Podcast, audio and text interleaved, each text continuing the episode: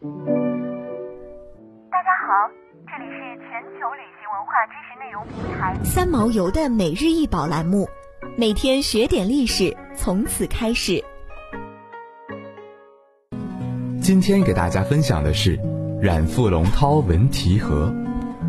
染腹龙涛文提盒，带提梁方形香盒，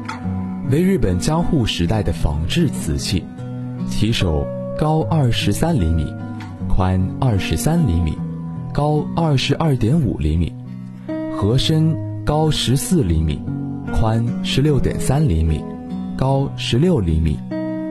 其外形虽为日本特有的提盒，由江户时代的制瓷家青木木米亲自在盒上题写有“青花提梁，层层余香书”，却充满了中国情调。盒身的创意也采用了中国明代万历的龙涛纹。盒盖、盒身的棱线处可见剥落的釉质，也大胆再现了明末时期重铸青花的状况。染腹，即用青料色绘纹饰，是日本陶瓷界对中国青花瓷的称呼。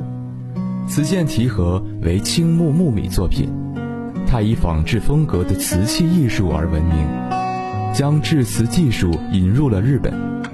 包括中国的明三彩和青瓷。这件染腹龙涛纹旗盒上的古器官制印记所书。其烧制的出发点便是学习中国明代的瓷器。提盒，顾名思义，就是可以提的、便于运送物品的盒子。最早在中国先秦的农耕时代有了雏形，是一种农忙时节给在田间的壮丽运送食物的工具。后来在宫廷或者官宦人家有了君子远庖厨的理念。提盒成为了从厨房到饭堂这一小段距离的运送用具，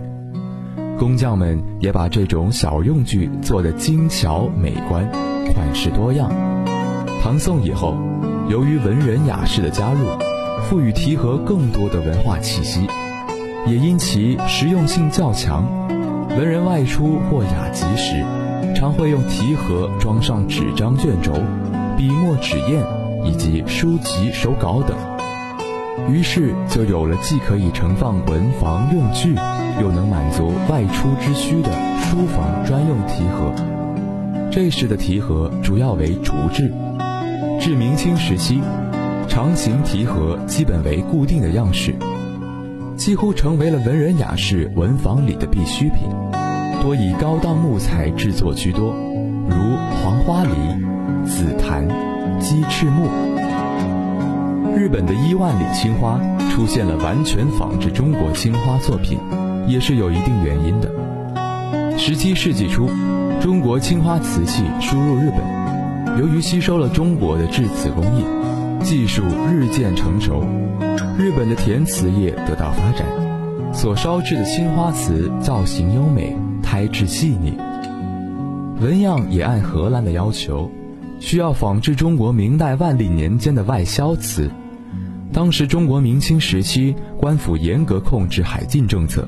因此从1657年到1683年，荷兰基本停止了官方对中国瓷器的大量进口，从而转向日本进口瓷器。青木木米所烧制的这件染腹龙涛纹提盒属仿制的精品之一，为东京国立博物馆的重要文化财产。